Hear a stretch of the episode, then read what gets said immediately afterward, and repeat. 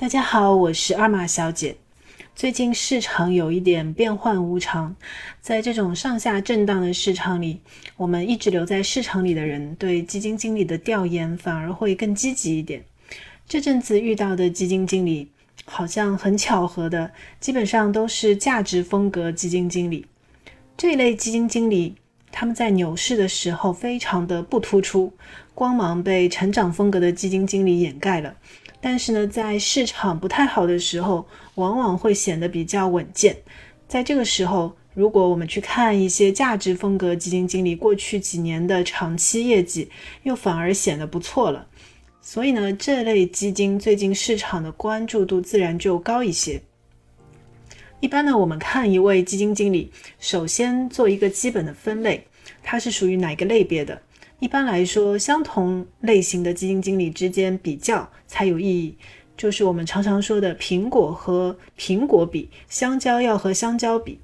通常呢，如果说看风格，我们最先分辨的就是它是价值风格的还是成长风格的，这个是比较基本的一个分类。价值风格基金经理，其实从他们的股票持仓是很容易辨别的。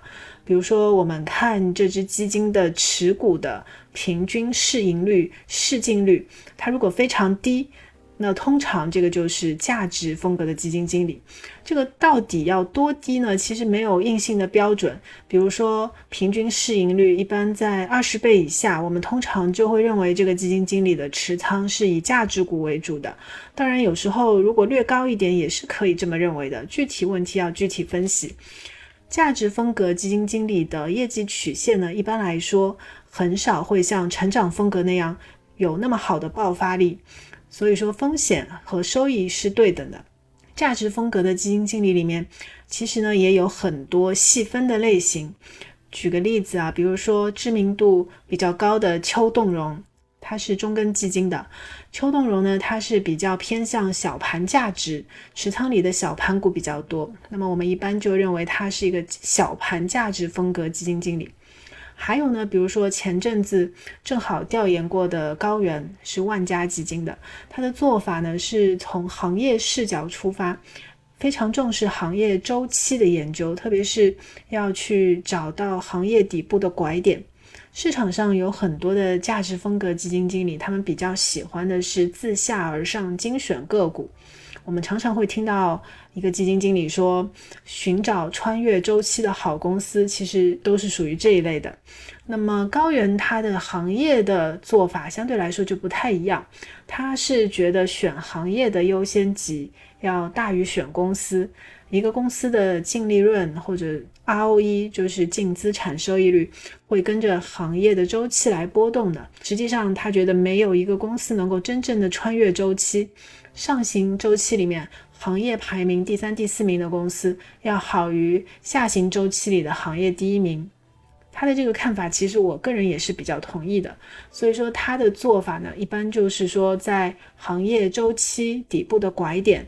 行业基本面最低点的时候才开始去买，这个时候呢，股票的估值往往也是非常的便宜，所以说反映到它业绩曲线上，往往是在市场震荡行情的时候呢，它的表现相对来说会比较突出。当然呢，价值风格里面还有很多其他的类型的基金经理啊，我们以后有机会再进一步的展开。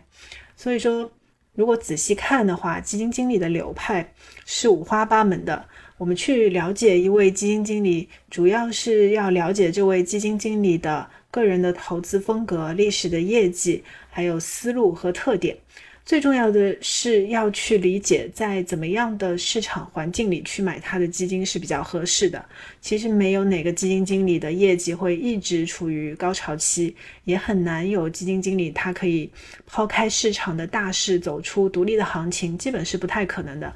所以呢，我们要去理解他们的风格特点，以及呢，也要理解现在的市场环境的特点，这两者都是非常重要的，就是我们在基金投资的时候做决策的一个非常重要的依据。